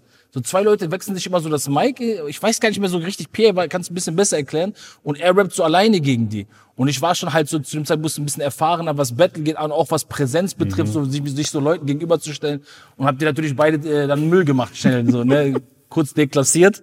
War auch geil so und war dann auch ein gutes Gefühl für mich und PA so natürlich und das hat natürlich auch so aber schön dass der PA sich daran erinnert als er mir das wieder erzählt hat ist mir das erst wieder eingefallen das war eine Zeit lang so ein bisschen raus aus meinem Kopf manchmal vergisst man etwas aber schöne History mit PA. So, ich freue mich für ihn, dass er seinen Weg geht, dass er so erfolgreich ist. Wir haben auch oft unsere Meinungsverschiedenheiten gehabt, so als Menschen oder auch als Freunde so. Aber es war dann nie so gravierend, dass wir uns nicht wieder haben äh, zusammenraufen können und zu sagen, nee, das ist dann so, diese Loyalität der Sache gegenüber ist größer und äh, 20 Jahre Freundschaft, Kollegialität, Bruderschaft, wie man es auch immer nennen will, wirft man nicht einfach so weg. So, deswegen, äh, ich freue mich für ihn äh, für alles, was er erreicht hat und äh, Props dafür, dass er so einen geilen Weg gegangen ist. Ich sage ihm auch immer so, so viel Labelarbeit wäre nichts für mich. So jeden Tag, Bruder, mach du mal, so ist alles gut für mich. So deswegen Shoutout an jeden, der da draußen ein Label betreibt und anderen jungen Typen die Türen öffnet. Voll, voll. Ähm, du hast einen Verlag, Ja. die Spinne, Jo. ähm, bei dem echt große Namen äh, am Start sind, so äh, Kolle, Dadan, PA, Asche, äh, Jamule Fordy natürlich auch. Ähm, aber Verlag ist ja nicht zu verwechseln mit einem Label und einem Management. Deswegen nochmal für alle vielleicht, die sich jetzt fragen, hä, was bedeutet das Verlag? Verlag. Was verlegt er? Was ist genau der Service, den Ja. du quasi anbietest so und ähm, also äh, es ist, es ist eine Mischung aus allem. Im Endeffekt wollte ich nie von Leuten Management machen, weil mir das zu belastend ist. Das ist zu viel äh, Verantwortung, zu viel Mädchen für alles. Äh, und dann habe ich irgendwann so, aber viele Leute haben nach Ratschlag gefragt, haben Hilfe gebraucht, haben gesagt, kannst du mir da einen Deal klären? Kannst du mir da was klar machen? Kannst du mir das klar machen? Und äh, irgendwann war ich an so einem Punkt, dass ich gesagt habe, ja, aber ich kann euch jetzt nicht jedes Mal 20, 30 Prozent abnehmen von dem nächsten Deal, dann seid ihr bald alle arm und ich werde immer reicher. Wollen wir ja natürlich nicht so. ähm, und dementsprechend habe ich dann gesagt, dann signed ihr halt bei der Spinne auf Verlagsebene, macht aber auf Record-Seite und im Management und live euer eigenes Ding und äh, seid dann quasi mit euren Urheberrechten mit mir und Sony zusammen im Boot. Und äh, ja, es ist halt natürlich auch sehr überschaubar im Verhältnis zum Record-Game oder zum Live-Game, was da äh, gemacht wird oder auch was für eine Arbeit dahinter steckt. Aber nichtsdestotrotz ist es auch nicht so, dass ich jetzt äh, ständig erwähnen muss, wen ich da alles bei mir hab bei der Spinne. Das war mal eine einmalige Sache, einmal um zu flexen als äh, Geschäftsmann sozusagen, als erfolgreicher Business-Typ. Ähm, aber im Großen und Ganzen sehe ich jetzt auch nicht so, dass die Leute bei mir sind natürlich irgendwo bei mir gesigned, aber ich finde es immer so anmaßend, sowas zu sagen, weil das auch alles erfolgreiche Leute sind und teilweise auch Leute, die viel größer im, in, im Erfolg sind, wirtschaftlich gesehen als ich. Macht gleich so eine Hierarchie auf. So, immer, das ne? macht immer so eine Hierarchie auf und das ist mir so unangenehm, weil das haben die Leute auch nicht verdient und deswegen ist es so dieses Name-Dropping eigentlich vielleicht manchmal unangebracht. Dafür bin ich ja da. Ja, das der hat die Recherche alleine betrieben. Aber nichtsdestotrotz habe ich auch viele junge Künstler dabei, denen ich dann auch dabei helfe, äh, Strukturen zu fassen, mal ins Studio zu kommen, mit anderen Produzenten zu arbeiten, vielleicht auch mal einen Songwriter an die Hand zu geben, dass vielleicht mal die Hook ein bisschen geiler klingt als sonst oder so. Oder auch deren ganzen Songs erfassen, das anzumelden mit Sony zusammen, äh, den Werken äh, die prozentuale Aufteilung der Urheberrechte äh, gerecht zu werden, dass die sich da ein bisschen entspannen können und sich nicht noch um diese Baustelle kümmern müssen. Das GEMA-Game ist halt ein überschaubares Game. Es macht mir Spaß. Es ist nicht so ein Daily Business wie Label oder Management, deswegen mache ich es auch, weil es äh, meine Kapazitäten hergeben. Äh, Shoutout an alle von der Spinne. Ihr wisst, wer ihr seid, ihr wisst, wer ich bin. Schreibt einmal unter diesen Beitrag hier, wie gut ich arbeite oder so. Ähm, wie kam es jetzt dazu, dass du so viel, ja, hinter den Kulissen so viel Fäden in der Hand hast einfach und diese Möglichkeiten einfach bieten kannst, dass Leute zu dir kommen und du den Türen aufmachen kannst, dass du quasi gut verhandeln kannst mit Labels, dass du da die Kontakte hast. So. Also wie, wie kam das? Ich meine, ist das alles durch deine Independent-Geschichte oder was? Ein Stück weit schon. Und ich glaube, mir, mir, mir lag das immer so ein bisschen in die Wiege, äh, so dieses Verhandeln, dieses Geld machen äh, und äh, einfach ja dieses Business Business machen war mir immer so so, ein- so ein Ding, was ich immer Spaß. Ich habe Spaß dran, Business zu machen. Ich kann mich erinnern, das habe ich auch schon mal irgendwo gesagt, als ich Kind war, als als ich ein kleines Kind war und wir angefangen haben Flohmarkt zu machen. Sobald die ersten Jungs dann vor Edeka oder vor, vor Aldi, wo wir halt gerade immer Flohmarkt gemacht haben, Geld verdient haben, fünf, sechs Mark, sind die direkt reingerannt, haben sich Trinkpäckchen gekauft, äh, Bonbons, dies, das. Und ich habe mich auf mein Geld gesetzt. Ich habe gedacht, das nehme ich genauso mit nach Hause. Das kommt später aus Sparbuch. Das ist so eine, weißt du, wo das schon so angefangen hat. Und das hat mir ja keiner so jetzt unbedingt beigebracht. Das war in meinem Naturell. Da drin. Und äh, ich glaube auch dieses Verhandeln mit Leuten darüber reden und äh, denen ganz klar auch bewusst machen, was deren Vorteile sind, was die Vorteile der anderen sind, das habe ich über viele Jahre gemacht. Und so wurde ich auch ein Bindeglied für die Majors, zu den Independent Artists. Und ähm, ich glaube auch dadurch, dass ich halt seit 20 Jahren selber Mucke mache, und auch vorweisen kann, dass man erfolgreich sein kann, wie man erfolgreich sein kann, trotz Strukturen, die man teilweise auch den Majors überlässt, zu ein paar Prozenten im Vertrieb, dass die äh, Künstler dann verstanden haben, okay, Digga, der, der Typ redet keinen Schwachsinn, ich kann dem vertrauen und der wird mich nicht in die Hände von irgendwelchen Teufeln bringen, die dann nur noch darauf aus sind, mich zu melken. so Und äh, toi, toi, toi, bis heute bin ich damit gut gefahren. Ich glaube, es gibt kein bis wenige Leute, die von mir irgendwie jetzt auf Business-Ebene schlecht reden würden. Natürlich gibt es auch ein, zwei Mal gab es Meinungsverschiedenheiten, wo Leute irgendwie der Meinung waren, dass das nicht cool lief und es ist auch okay für mich. Ich kann nicht jedem gerecht machen. Ich glaube, egal wer du bist auf der Welt, das musste ich mir auch irgendwann eingestehen, egal wie cool du bist, egal wie nett du bist, egal wie gutes Geschäft du machst mit den Leuten, du wirst immer irgendeinen in irgendeiner dunklen Gasse finden, der schlecht über dich redet. Das kannst du nicht wettmachen. So. Deswegen ist auch alles cool. Okay, hat der Junge ohne Herz vielleicht doch ein Herz, dass du Nein. Leuten quasi Nein. dafür sorgen willst, dass sie nicht übers Ohr gehauen werden und so. Ja, ich will halt natürlich, ich bin immer pro Artist, ne? Mhm. In, in jedem Fall. Pro Artist. Geld machen ist geil, macht Spaß, ist schön, aber am Ende bin ich pro Artist so. Und wenn ich merke, der Deal ist für den Künstler nicht cool, dann sage ich ihm auch, mach das nicht. Mach das nicht Mach. Mhm. das nicht, geh woanders lang und äh, du wirst deinen Weg finden, weil du hast nicht so viele Chancen. Du hast äh, als junger Künstler hast du vielleicht drei, vier gute Patronen im Lauf und davon muss eine sitzen so. Mhm. Und ein Jahr ist eine Patrone weg, im zweiten Jahr ist eine Patrone weg, im dritten, im vierten und ab da an, also jetzt, jetzt ohne jetzt Ga- Garantie für das vierte, fünfte Jahr legen zu müssen, es kann dann ab da an schwer werden, so weißt Voll. du. Dann kommt irgendwann dieser Prozess, dann verbitterst du, wenn du dann, wenn dann nichts geht und dann kommt diese Verschwörung in deinem Kopf, die halten mich klein, die wollen mich, die Ja, ja. Illuminatis wollen mich ficken. ey. Ja, und du hast natürlich zum Beispiel wie ein Tretti, ein Raff so, ja, Ja, die klar. halt seit Ewigkeiten dabei Klar. sind, wo es dann erst, also verhältnismäßig UFO für die Zeit, auch so- UFO auch so genauso, ja. genau, ähm, wo es dann erst dann gepoppt ist so, aber das sind halt wirklich in, natürlich in der Masse gesehen ganz Einzelfälle, ja, ja. wenige Einzelfälle so und ähm, ja, okay, interesting. Ähm, weil wir immer noch bei diesem Business Mhm. sind. weil Das fand ich tatsächlich sehr, sehr interessant bei dir. Jetzt mal die musikalische und künstlerische Geschichte auf der einen Seite, aber mindestens so kreativ und äh, äh, florierend Mhm. geht's dir auf der anderen Seite äh, mit. Und du hast auch erzählt, dass du deinen Backkatalog tatsächlich auch für eine äh, Summe ähm, veräußert hast, wo du äh, einen Tag nackt durch die Wohnung gejumpt bist. Mhm. Ähm, warum hast du das gemacht? Weil der, wenn der eingespielt hat, wieder zurück auf mich fällt. Das heißt, es ist nur ein Tauschgeschäft, wo jemand ein paar Prozente dran verdient. Aber da ich, wie gesagt, dir am Anfang gesagt habe, dass ich sehr interessiert bin an Geschäfte machen, weiß ich, dass man mit viel Geld auf einmal ganz andere Geschäftsmöglichkeiten hat, als wenn Geld immer peu à peu kommt. Und wenn der Katalog bei mir geblieben wäre, hätte ich äh, im, im Jahr auch eine schöne Summe bekommen. Und hätte man auch mit was reisen können. Aber ich wusste auch, wenn ich den Katalog jetzt einmal kurz weggebe für zehn Jahre oder so, wie er lange halt braucht, um dieses Geld einzuspielen, was da wahrscheinlich in 100 Jahren nicht passieren wird. Shoutout an alle, die den gekauft haben. ich verliere gleich bald dir alles.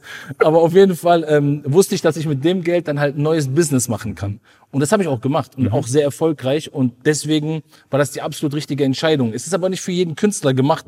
Beispielsweise würde ich jetzt jemanden, der sagt, ja, ich will es nur verkaufen, um das Geld auf mein Konto zu legen, mach es nicht. Mach es nicht. Lass es laufen. Lass es laufen. Nimm dir jedes Jahr dein Geld, äh, leb dein Leben, liest dir ein paar schöne Autos, hol dir ein schönes Haus und leb dein Leben. Aber für jemanden, der Bock hat, aus dem Geld noch mehr zu machen, so dieses wirtschaftliche voranzutreiben, ist das ein geiles Geschäft.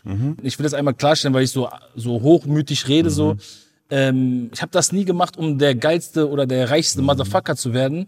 Ich habe das gemacht, weil ich aus sehr einfachen Verhältnissen stamme und mir immer klar war, dass diese Reise mit Rapmusik von heute auf morgen zu Ende sein kann. Und ich will nicht irgendwann, äh, wie diese gescheiterten Gangster, ich nehme jetzt Gangster als Beispiel, in irgendeinem Kanackencafé sitzen, Bruder, und den kleinen Kennex äh, bei einem Chai erzählen müssen, wie krass ich mal früher gewesen bin. So, weißt du, so, ey, ich war früher voll der krasse Typ, Digga, ich habe voll gerappt, so, ich war voll der Freestyle-Rapper. So, was willst du von uns, Opa? Halt dein Maul, Alter. Ich will das, äh, ich weiß ich will dann fertig sein. Ich muss dann niemandem mehr was beweisen und mir selbst auch nicht. Aber ich werde dann sagen können, ich habe zumindest alles dafür getan, damit äh, ich und meine Kinder und meine Nachfahren äh, zumindest nicht mehr in diese unbequeme Situation kommen, in denen meine Eltern starten mussten. Als die aber nur den Anspruch hatten, uns ein besseres Leben bieten zu können, fernab von dem Wirtschaftlichen. Aber zumindest haben sie mir ja diese Plattform gegeben. Also warum sollte ich, wenn meine Eltern bei Minus angefangen haben, mich auf Null gebracht haben, ich dadurch auf eins gekommen bin, meine Kinder nicht auf zwei setzen. Also, damit diese, die- es ist keine Garantie, dass die Kinder das nicht verballern, aber zumindest kann ich mir später nichts vorwerfen und ich habe alles dafür getan. Ich habe diese Möglichkeiten bekommen und dafür muss man dankbar sein und man darf diese Möglichkeiten nicht links liegen lassen. Wenn du heute eine Million auf dem Konto hast und du verballerst die, dann hast du deine Möglichkeiten nicht genutzt. Dann hast du Scheiße gemacht mit deiner Kohle. Das klingt so alter Mann-mäßig, so, weißt du, weil junge Leute wollen so, ey, ich will Party, ich will Action, ich will Klamotten. Will ich auch, wollte ich auch alles. Aber bewahrt euch immer die, die Raffinesse zu sagen, ey, ich stelle mich mit mehreren Füßen auf den Boden. Ja. Hast zwar nur zwei, aber kann Ja. tausend Füßler, kann man ja auch agieren. Mehreren Zehen auf dem Boden, genau. Dann, ähm, gibt es noch etwas, über das du sprechen möchtest? Nein, ich möchte nach Hause. Okay, dann, ähm, wir haben immer wieder Gäste da, äh, denen wir Fragen stellen, ähm, die sie quasi an unsere nächsten Gäste weitergeben können. Und ähm, deswegen hättest du jetzt noch die Möglichkeit, eine Frage an unseren nächsten Gast Wer ist zu geben. nächsten Gast? Das steht in den Sternen tatsächlich. Ach es, so. kann, es kann ein Männlein, so. Weiblein sein, aber es ist Okay. auf jeden Fall irgendwas aus dem Musikbereich. Äh, Okay. Bereich, so. okay. Ähm, meine Frage wäre, ähm, ob er mit seinem aktuellen Leben, in, also mit der aktuellen Situation in seinem Leben zufrieden ist. Also zufrieden im Sinne von zufrieden mit sich selbst. Also zufrieden mit sich selbst, mit dem, was er tut, mit dem, äh, wie er durchs Leben geht, wie er gegenüber seinen Freunden, seiner Familie auftritt. Ist er zufrieden damit? Ist er zufrieden oder glaubt er oder glaubt die Person, da ist noch Luft nach oben? Wie ist es bei dir? Ich bin zufrieden. Seit wann? Äh, gefühlt seit vielleicht sieben, acht Jahren. Davor hat viel Wut bei mir mitgespielt äh, und war immer unterschwellig so im Raum und gar nicht wegen meinen Eltern oder so, einfach Wut auf die Gesellschaft so. Und das kann dich auch unzufrieden machen. Ne? Das ist jetzt keine Belehrungsstunde, in dem ich jemanden frage, ob er zufrieden ist, sondern wirklich einfach, ob der auch noch diese Wut bei ihm mitspielt, ob da noch eine Unzufriedenheit herrscht, weil er sich ungerecht behandelt fühlt oder behandelt gefühlt hat. Solche Sachen. Okay. Ladies and Gentlemen, das war's schon wieder. Der Junge ohne Herz kommt raus, steht in den Startlöchern quasi. Also checkt's auf jeden Fall ab. Ähm, checkt Fahrt aus, äh, allen seinen Seiten, Social Media, Homepage und so weiter und so fort. Da werdet ihr informiert äh, mit den Dingen, die wichtig sind. Äh, mein Name ist Simon. Das hier war Deutschrap Ideal, ist Deutschrap Ideal. Ihr findet uns überall. Instagram, TikTok, Mediathek, ARD, Audiothek, Spotify. Wir sind überall. Wer uns nicht findet, hat nie gesucht. Und denkt dran, Sein Tag